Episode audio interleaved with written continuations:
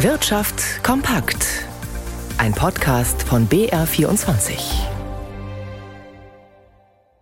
Im Studio Reinhard Weber. Eine Mehrheit der Deutschen macht sich laut einer Studie Sorgen wegen des Klimawandels und viele machen sich Gedanken, wie die Umwelt besser geschützt werden kann. Die Umfrage des Bundesumweltministeriums zusammen mit dem Bundesumweltamt zeigt auch, von den Folgen des Klimawandels fühlen sich nicht alle gleichermaßen betroffen. Martin Polanski mit Einzelheiten. Laut der Umfrage halten 57 Prozent den Umwelt- und Klimaschutz für sehr wichtig.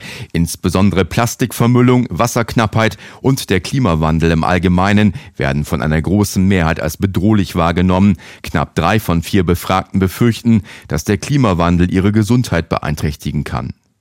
Ein Schwerpunkt der Studie im Auftrag des grün geführten Umweltministeriums und des Umweltbundesamtes ist der klimafreundliche Umbau der deutschen Wirtschaft. Den befürworten im Grundsatz gut 90 Prozent der Befragten. Gleichzeitig ist die Sorge vor verstärkten gesellschaftlichen Konflikten durch den Wirtschaftsumbau groß. Die erwarten fast drei Viertel der Befragten und fast 40 Prozent befürchten einen sozialen Abstieg. Angesichts der Umfrageergebnisse betont der Chef des Umweltbundesamtes Messner, dass der ökologische Wirtschaftsumbau sozialverträglich erfolgen müsse, etwa durch ein Klimageld. Außerdem gelte es deutlicher zu machen, dass nachhaltiges Wirtschaften eine Jobmaschine werden könne, so Messner. Aus Sicht von Umweltministerin Lemke von den Grünen muss mehr getan werden, um die Folgen des Klimawandels zu mildern, etwa durch Strategien für kühlere Städte und den Schutz vor Wasserknappheit. BMW hat im zweiten Quartal trotz eines starken Tagesgeschäftes etwas weniger Gewinn gemacht. Unter dem Strich ging der Konzernüberschuss im Jahresvergleich um 2,9 Prozent auf 2,96 Milliarden Euro zurück. Grund seien vor allem höhere Steuern gewesen. Der Umsatz kletterte dagegen um 7 Prozent auf 37,2 Milliarden Euro. Weitere Details von Gabriel Wirth. Die Lage in der Autoindustrie hat sich im ersten Halbjahr normalisiert. Während im Vorjahr noch Halbleiterkrise und fehlende Kabelbäume aufgrund des Ukraine-Kriegs die Produktion vieler Hersteller behinderten, können die Autobauer nun wieder liefern und das zeigen auch die Zahlen von BMW.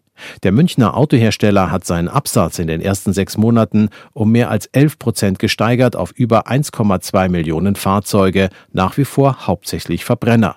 Nur rund 13 Prozent der Neuzulassungen waren voll elektrisch, und zwar knapp 153.000. Damit liegt BMW aber immerhin noch vor Audi und Mercedes-Benz in diesem Segment. Der Münchner Autohersteller habe sich im ersten Halbjahr gut geschlagen, meint denn auch der Autoexperte Professor Ferdinand Dudenhöfer vom Center Automotive Research. Dennoch seien Tesla und der chinesische Autohersteller BYD bei diesem Rennen hier klar im Vorteil. BMW will mit weiteren Elektroautos Boden gut machen. Die Elektrifizierung gehe jetzt erst richtig los für die Münchner, versprach BMW-Chef Oliver Zipse in einer telefonischen Pressekonferenz.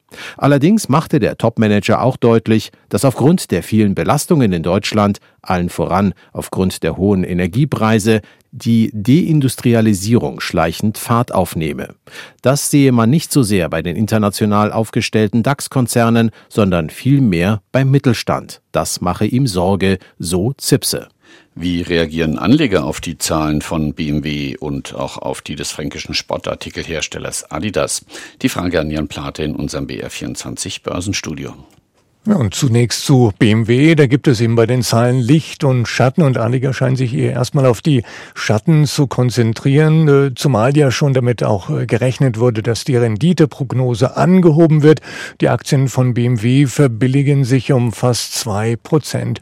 Dann die Bilanz und weitere Aussagen von Adidas. Adidas sieht sich beim Abbau seiner hohen Lagerbestände auf einem ganz guten Weg und will aus dem Verkauf der umstrittenen Yeezy-Schuhe des Skandalrappers Kanye West mehr als 100 Millionen Euro spenden. Adidas hatte ja die Zusammenarbeit mit Kanye West wegen antisemitischer Äußerungen eingestellt. Die Aktien von Adidas, die verteuern sich um knapp ein halbes Prozent. Und auch wenn der Chef des Münchner Chipherstellers Infineon derzeit Licht und Schatten am Halbleitermarkt sieht, treibt er den Ausbau der Kapazitäten weiter voran. Investitionen in Malaysia sollen jetzt sehr viel höher ausfallen als bisher geplant. Die Aktien von Infineon, die verlieren im DAX rund 10 Prozent. Für den DAX geht es um etwa 1 Prozent nach unten auf 15.852 Punkte.